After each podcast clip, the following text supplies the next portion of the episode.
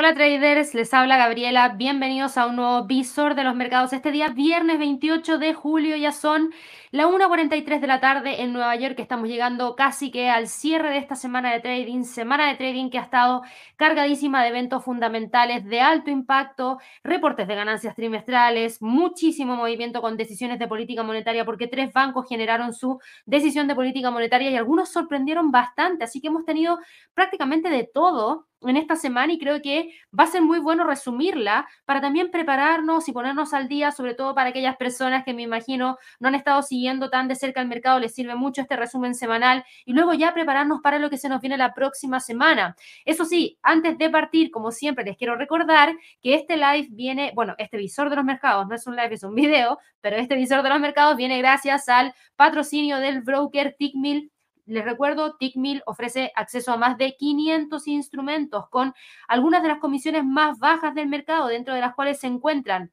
acciones, criptomonedas, forex, índices, bonos y materias primas. Van a poder acceder a más de 60 pares de moneda, más de 500 acciones e ETFs. Y en cuanto a las criptomonedas, yo quiero destacar que pueden operarlas sin swaps, sin comisiones y con spreads bastante ajustados. También les quiero comentar que las plataformas de trading de Tickmill ofrecen una de las ejecuciones más rápidas de la industria, promediando 0.20 segundos en promedio por operación y sin recotizaciones. Tienen la MT5 y la MT4 para poder utilizarla en su trading y también les comento que en el año 2022 recibió el mejor premio en servicio al cliente en los Global Forex Awards. Así que para conocerlo más en detalle, ustedes saben, la información la van a encontrar en este video o en este audio, en la descripción. Ahí van a encontrar un enlace que los va a llevar directamente a la página que yo les estoy mostrando, que es la página de TICMIL, página oficial, y ahí ustedes van a poder revisar toda la información. Siempre recuerden ir a la parte de sobre nosotros, ahí encuentran licencias y regulaciones,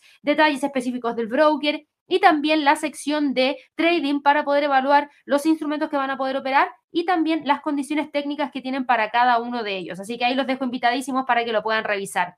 Hoy día no me está acompañando Eduardo, pero yo igual voy a tratar de entregarles toda la información y como les había comentado, esta semana ha sido una semana potentísima en cuanto a eventos de fundamentales importantes, porque esta semana tuvimos muchos datos relacionados a cifras relevantes como por ejemplo sector manufacturero. De hecho, se las estoy colocando acá de inmediato en el calendario económico. Y en resumen, les puedo comentar que partimos el lunes con un pésimo dato para Alemania, con un PMI de manufactura que alcanzó mínimos que no se habían visto los últimos 25 años, en 38.8, lo que preocupa respecto a la salud económica de ese país. También conocimos el PMI manufacturero de el Reino Unido que quedó en 45.0, Tuvimos después datos enfocados en Estados Unidos, pero ese dato de PMI de manufactura para Alemania, ¿se acuerdan que lo estuvimos viendo el día lunes? Yo les comentaba, creo que esto va a hacer hincapié en la postura que pueda tomar el Banco Central Europeo de ahora en adelante, porque considero que esto que se está presentando podría generar un impacto mayor en si es que continúan o no con esa política monetaria tan restrictiva, que es la que han venido eh, por lo menos utilizando hasta hace muy poquito. Y de hecho, algo así tuvimos el día jueves con la decisión de política monetaria, pero antes de llegar a eso, también conocimos el día martes datos provenientes desde la confianza del consumidor de The Conference Board para Estados Unidos que ya nos mostraba que existía un gran nivel de confianza. Pasamos de 110.1 a 117, por ende, si aumenta la confianza del consumidor, probablemente también aumente el consumo, el gasto, etcétera, y eso podía darle cierta presión a los precios. El miércoles conocimos los permisos de construcción para Estados Unidos que lamentablemente quedaron por debajo de la lectura del mes anterior, por ende ahí estamos viendo un cierto decaimiento en el sector inmobiliario. Las ventas de viviendas eh, nuevas, mejor dicho, para Estados Unidos también cayeron a 697 mil, mucho más de lo que el mercado estaba esperando. Y tuvimos ese mismo día la decisión de política monetaria de la Fed, donde sí se subió la tasa en 25 puntos base en donde tuvimos una declaración de política monetaria por parte de la Reserva Federal de Estados Unidos, donde se nos mencionó que va a ser muy dependiente de toda la data que se pueda estar presentando de ahora en adelante para poder decidir si es que siguen o no con mayores salsas. Por ende, no cambió mucho la postura que tenía la Fed. Nos dijo más o menos lo mismo que nos había dicho en la última reunión. Y ahora hay que tener presente que el mercado no reaccionó con tanto movimiento porque prácticamente esa noticia de alza de 25 puntos base venía descontadísima. Hace un mes que veníamos viendo una probabilidad que estaba por sobre el 70% y hace dos semanas antes de la noticia teníamos probabilidades que estaban por sobre el 90%. Por ende, cuando llegó el alza de 25 puntos base, casi el mercado no se movió. Y de hecho lo estuvimos siguiendo en vivo y yo estaba un poquito decepcionada y ustedes lo van a ver ahí en el live porque no se movió nada del mercado y no nos entregó nada nuevo. Yo estaba esperando que nos entregara algo nuevo y bueno, nos tocó esperar hasta la próxima reunión. Próxima reunión que nos llega en septiembre de este año, en donde nos va a dar un plazo lo suficientemente grande para poder recibir dos publicaciones de datos de mercado laboral en Estados Unidos a través del non-fan payroll, donde damos a conocer también la tasa de desempleo para Estados Unidos y vamos a conocer dos datos también de cifras de inflación. Por ende, vamos a llegar mucho más preparados para esa próxima decisión. Hoy día viernes, de hecho, hablando un poquito de ese tema, se publicó el dato de precios del gasto en consumo personal subyacente, uno de los datos más importantes que sigue la Fed para poder medir la inflación.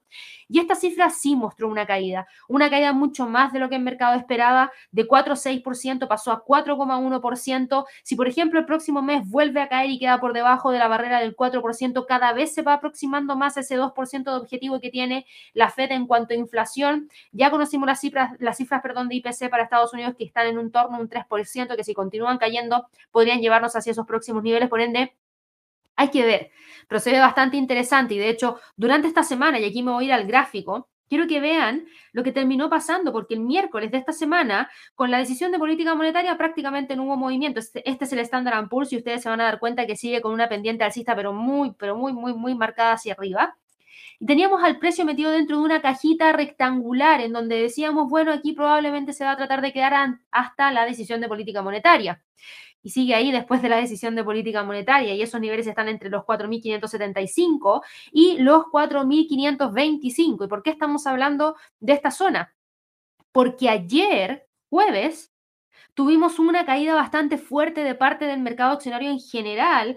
No solo lo vimos dentro del Standard Poor's, también lo pudimos ver, por ejemplo, dentro del Nasdaq, también lo pudimos ver, por ejemplo, dentro de el Dow Jones y si nos vamos a acciones puntuales, miren la caída brusca que tuvo durante el día de ayer Pepsi con una caída de alrededor de un 1,6%, Microsoft que nos hizo pasar un susto grandísimo con esa caída de un 2%, Tesla que terminó retrocediendo un 3,27% y eso vino de la mano de qué? De la publicación de los datos de Producto Interno Bruto, cifra de crecimiento para Estados Unidos, donde la cifra quedó mucho mejor de lo que el mercado estaba esperando tuvimos esa cifra de 2,4%, por sobre el 1,8% que esperaba el mercado, incluso mejor que la lectura del mes anterior que era de un 2%, por ende la cifra de crecimiento que venía cayendo, cayendo, cayendo, cayendo, ¡pum!, se pegó un salto y nos dejó a todos con los ojos bien abiertos porque eso quiere decir que la economía está súper sólida. Y además las nuevas peticiones por subsidio de desempleo volvieron a caer y el promedio de las últimas cuatro semanas está con pendiente bajista. Entonces el mercado tomó esa información, después vio que las ventas de viviendas pendientes quedaron en 0,3%, mejor de lo que el mercado esperaba y dijeron, oh, la economía está súper sólida. Entonces la Fed tiene espacio para seguir subiendo la tasa de interés y por eso el mercado reaccionó en la manera en la cual reaccionó empujando para abajo. Y hoy día, con el dato de precios del gasto en consumo personal subyacente que se los había comentado, como salió más bajo de lo que el mercado esperaba, volvieron a respirar y dijeron, ok, sí, la economía está súper sólida, pero si la inflación sigue cayendo, entonces ¿por qué la Fed va a seguir subiendo la tasa? No debería ser necesario y capaz que sí se llegue a ese aterrizaje súper suave que espera la Fed llegar. Así que eso fue el resumen de lo que pasó en el mercado accionario en Estados Unidos. Y por otro lado, teníamos también decisión de política monetaria de parte de Banco Central Europeo. Y este es el impacto tras esa decisión de política monetaria. Estamos viendo acá al Eurostock 50, que lleva acumulada un alza de 2,51% después de la decisión. Logró romper esta zona de congestión que estaba entre el pivote en 4.349 y la resistencia en 4.415 y salió no solamente de esa zona, salió de la lateralidad que viene trayendo desde el 31 de marzo. ¿Esto qué quiere decir? Que si nos vamos a un gráfico mensual, hoy día Hoy día el Eurostock 50 alcanzó un nuevo máximo histórico. Lo mismo pasó con el DAX hoy día, alcanzando un nuevo máximo histórico. En el caso del CAC 40, no, todavía no se alcanza un nuevo máximo histórico, pero si volvemos al gráfico diario, se van a dar cuenta que está empujando hacia arriba tratando de alcanzar los próximos niveles, como por ejemplo la zona de los 7522. Por ende, sí, va empujando hacia arriba y va muy, muy bien. Y esto tiene que ver con la decisión de política monetaria, porque sí, tuvimos en el calendario económico esa información, el tipo de facilidad de depósito quedó en 3,75%, el anuncio de decisión de política monetaria dejó la tasa en 4,25%, se subió la tasa en 25 puntos base, que era lo que el mercado estaba esperando, pero cuando se le preguntó a Christine Lagarde de las próximas decisiones de política monetaria, ella dijo que la inflación todavía sigue estando súper alta y que podría estar súper alta por un tiempo mayor, pero no dijo que sí o sí venía una próxima alza en la próxima reunión. Cuando le preguntaron qué va a pasar en la próxima reunión de política monetaria, ella dijo, puede que suba la tasa o puede que la mantengamos y hagamos una pausa. Y esa última declaración fue lo que le dio el optimismo al mercado, porque dijeron, claro, con estos pésimos datos que han estado presentando todo el resto de las economías, lo que el Banco Central Europeo quiere evitar es un aterrizaje forzoso que al parecer sí estaría teniendo su política monetaria más restrictiva, entonces puede que den una pausa. Y eso es lo que llevó a que tuviéramos estos movimientos que estábamos viendo el día de hoy. Además de eso, tuvimos un montón de reportes de ganancias trimestrales. Yo solamente voy a destacar el reporte de Meta, porque Meta, con el reporte que, que tuvimos, logró moverse más de un 7,70% porque fue un reporte espectacular, aparte de entregarnos muy buenos datos, nos entregó muy buenas perspectivas para el cierre del año y con eso continuó con el movimiento alcista y está ahí en los 323, el objetivo que teníamos marcado como objetivo a monitorear en el caso de continuar con el alza. Microsoft, por otro lado, también reportó y reportó súper bien, pero entregó malas perspectivas. Yo digo que aquí Microsoft lo que hizo fue ponerse parche antes de la herida, bajar un poquito la expectativa, dijo que todo lo relacionado a la inteligencia artificial y su negocio en la nube debería ralentizar para los próximos meses, cuando tenemos a todo el resto, a Alphabet entregándonos perspectivas mucho más alcistas, cuando tenemos también los reportes de otras compañías. Entonces, claro, no dice, pero ¿cómo? ¿Tan distinto al resto? Y ahí yo digo, se puso el parche antes de la herida porque había mucho hype respecto a la acción, hay mucho entusiasmo, mucho entusiasmo, por ende, cayó la acción y cayó fuertemente, cayó un 3,76% tras el reporte y con las caídas del día de ayer, uff, me imagino que muchos pasaron susto, pero el precio no logró romper los 3.30, se quedó ahí sobre ese nivel de soporte clave y hoy día está subiendo 2,22% y nos vuelve a dejar en la línea de tendencia alcista. Así que seguimos ahí en camino para ver si es que Microsoft logra repuntar y continuar con el movimiento hacia el alza. Así que eso es lo que ha pasado dentro de la semana y creo que ha sido bastante interesante poder ver todos los movimientos que se han estado dando. Por otro lado, también tuvimos decisión de política monetaria de parte del Banco de Japón y aquí el Banco de Japón nos entregó una variación y topó a todo el mundo por sorpresa al ver eh, una modificación en el control de, de la curva de rendimiento y eso generó una depreciación por parte del yen y una gran apreciación de todas sus contrapartes. El dólar frente al yen hoy día sube un 1%, el euro frente al yen sube un 1,45% y claro, recuperan parte del terreno perdido, pero ojo, porque cuando se llega hacia niveles importantes se habla de posibles intervenciones y con esta nueva política monetaria que podría empezar a relajar por parte del Banco de Japón, lo que debería pasar es que el yen debería empezar a apreciarse frente a sus contrapartes, lo que limita la continuidad al alza hacia niveles tan exagerados. Por ende, por ejemplo, en el caso del euro yen hay que monitorear los 158, en el caso del dólar frente al yen hay que monitorear muy bien el nivel de los 141 y 145, pero ahora mismo está al alza y tiene que ver con esa decisión de política monetaria del Banco de Japón. Eso es lo que pasó en la semana, muchísimo, muchísimo. Así que espero que les haya servido el resumen porque estuvo potente. Ahora, antes de ver lo que se nos viene para la próxima semana, les quiero recordar que nosotros volvimos con nuestros webinars de trading y esta semana que pasó tuvimos un webinar que realizamos que era el webinar de Wall Street, Rally o Desplome, que venía gracias al patrocinio de Tickmill. Para quienes pudieron participar de ese webinar, espero que hayan podido disfrutar de todo el contenido y para quienes todavía no ven la grabación, revísenla porque ahí hablé acerca de cuáles son las variables económicas claves que hay que monitorear para el resto de los meses para poder ver si es que continúa o no continúan los rallies que se están presentando al día de hoy. Por otro lado, también esta semana tuvimos Top Trades quincenal junto a Julián, justo, perdón, el día antes de esa decisión de política monetaria de parte del FOMC. Por ende, si se lo perdieron, por favor traten de ir a verlo también, está disponible en nuestro canal de YouTube. Y para quienes quieran seguir aprendiendo de trading, yo les quiero recordar que la próxima semana tengo un webinar que es el webinar de Fibonacci en 360 grados. Les vamos a dejar la información en, la descripción de este video o audio para que se registren de manera gratuita. Y si no, vayan a www.inversionesytrading.com, vayan a la sección de educación vayan a webinars y ahí van a poder encontrar el webinar listado para que se puedan registrar. Recuerden que así nomás pueden participar porque esto lo hacemos a través de Zoom. Va a ser el día miércoles 2 de agosto a las 2 de la tarde hora de Nueva York. Si se registran, van a poder acceder en vivo y en directo. Y si se registran, también van a poder acceder a la grabación. Así que traten de registrarse porque es gratuito y van a poder aprender tanto del uso normal, común y corriente de Fibonacci como también de las extensiones, arcos, canales y fan, que es un uso un poquito más avanzado de esta herramienta. Recuerden también que este visor de los mercados viene gracias al patrocinio de Tickmill, para que no se lo olviden y si quieren una cuenta de práctica, todos los enlaces también están en la descripción de este video y audio. Por último, ¿qué se nos viene para la próxima semana? Esta semana tuvimos muchísimos reportes de ganancias trimestrales y también decisiones de política monetaria, pero la próxima semana es bastante potente también. Partimos el lunes con datos de inflación para la zona euro, Producto Interno Bruto para México. El martes, decisión de política monetaria de parte del Banco de Reserva de Australia que se espera que suban la tasa en 25 puntos base.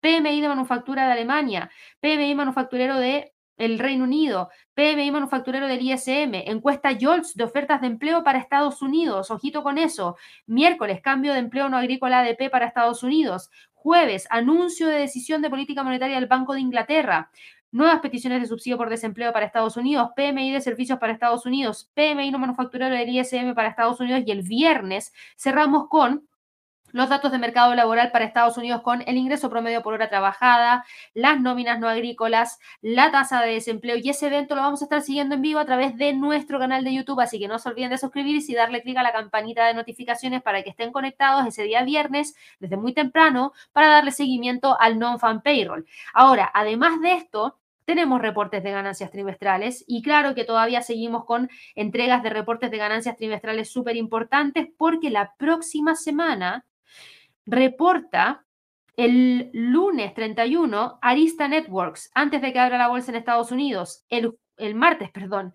primero de agosto, va a reportar en el premercado Caterpillar, Merck, Pfizer al cierre, Advanced Micro Devices, más conocido como AMD, MicroStrategy, Pinterest, Starbucks, Uber Technologies y Virgin Galactic. Para el miércoles va a reportar en el premercado de Kraft Heinz Co. y al cierre va a estar reportando Etsy, Lemonade, Occidental Petroleum, PayPal Holdings, Qualcomm, Shopify y Unity Software. Para el día jueves estimado debería estar reportando Alibaba, pero todavía no está confirmado, debería estar reportando en el premercado Valcorp, debería estar, perdón, Valcorp, Fiverr International, Moderna, después tenemos a Airbnb al cierre, Amazon, Amgen, Apple, Block, Coinbase y Gilead Sciences. Por ende, se viene potente lo que vamos a conocer la próxima semana. Yo tengo todos los ojos puestos en Apple y en Amazon. Por supuesto, hay otras empresas interesantes también como AMD y Qualcomm que nos podrían dar una idea de lo que podría ser la entrega de reportes de Nvidia. Así que estén muy atentos y conectados ahí para que tengan toda la información. Y antes de terminar, les quiero recordar que este live, este visor de los mercados, se me olvida que es un video, no es un live, viene gracias al patrocinio de Tickmill. Y ya saben, tiene una cantidad de herramientas súper interesantes que ustedes pueden evaluar para poder incorporar en sus plataformas de trading, como por ejemplo el kit de trading de herramientas avanzadas que se puede colocar en MT4 y MT5 para Tickmill. Y ahí van a poder encontrar, por ejemplo, el Trade Terminal, eh, el Excel RTD, el Sentiment Trader, la, matriz de correlación, eh, las órdenes Stealth, que son bastante interesantes. Así que ahí yo los dejo invitadísimos. Revisen la página de Tickmill, tiene un montón de herramientas que quizás les podrían ser de utilidad. Y si quieren probar una cuenta de práctica fácil, pinchen el botón de cuenta demo o vayan al enlace que está en la descripción de este video. Y luego completen este formulario con su nombre, apellidos, dirección de correo electrónico, coloquen si van a utilizar una cuenta MT4 o una MT5, el tipo de cuenta. Recuerden que Tickmill ofrece tres tipos de cuentas distintas, la Classic, la Pro y la VIP. Ustedes eligen la que quieran probar.